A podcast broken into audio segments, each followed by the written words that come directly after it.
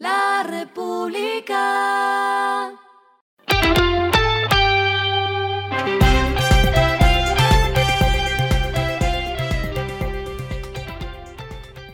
Esto es lo que debes saber al comenzar la semana.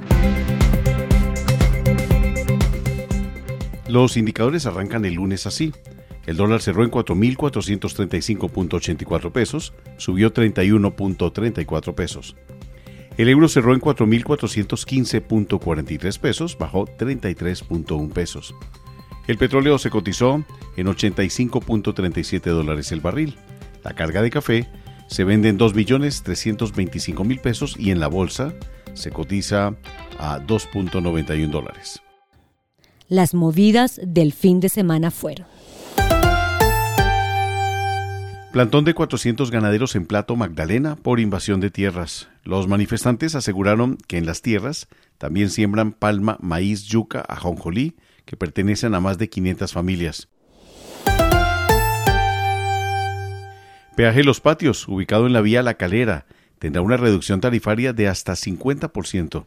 El gobierno indicó que logró acuerdo que puso punto final a siete años de negociaciones fallidas y se dio por la apertura de los consensos. El ministro de la Defensa, Iván Velázquez, pidió recortar 800 mil millones a las fuerzas militares. En consecuencia, la Comisión Segunda del Senado de la República lo citó a control político para que explique la petición.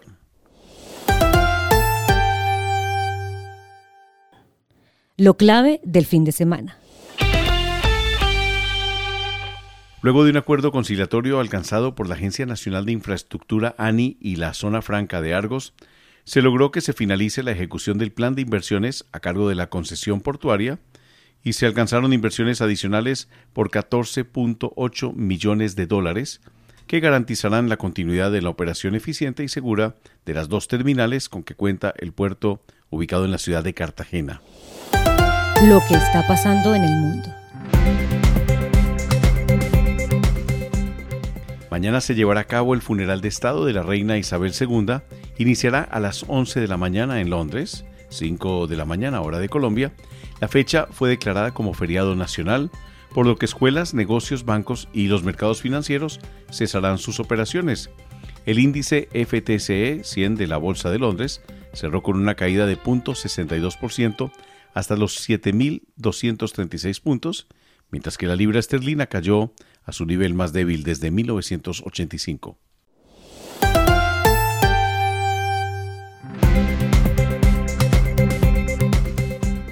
Finalizamos con el editorial de hoy, lunes.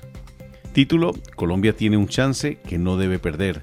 Sumario, hoy más que nunca Colombia puede ceder en logros conseguidos y volcarse en una década de oportunidades perdidas como consecuencia de la polarización y la falta de liderazgo.